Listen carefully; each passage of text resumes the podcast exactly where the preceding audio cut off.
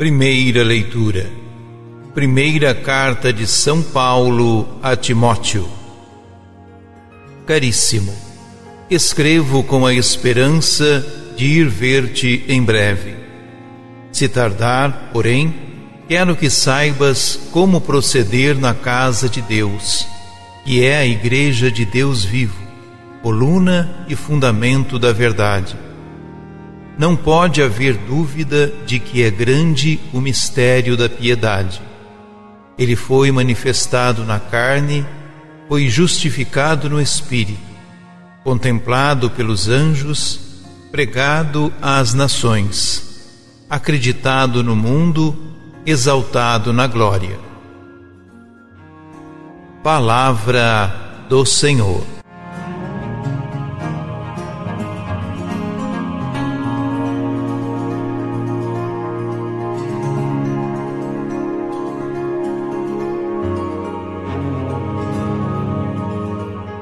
Os três versículos que hoje escutamos são o núcleo de uma teologia profunda onde a eclesiologia e a cristologia andam a par, como sempre acontece no Novo Testamento.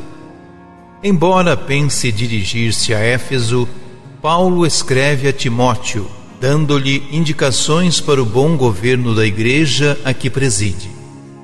Paulo chama a igreja casa de Deus, seja no sentido de edifício espiritual, seja no sentido de família. Os cristãos são familiares de Deus. Sendo casa do Deus vivo, a igreja é coluna e sustentáculo da verdade. Ecoam aqui as palavras de Jesus a Pedro: Tu és Pedro, e sobre esta pedra edificarei a minha igreja. O edifício da igreja guarda não qualquer filosofia, mas um mistério de fé, revelado por Deus aos seus santos. Este mistério concentra-se e realiza-se em Jesus Cristo, morto e ressuscitado. E é através da igreja que se chega a Cristo.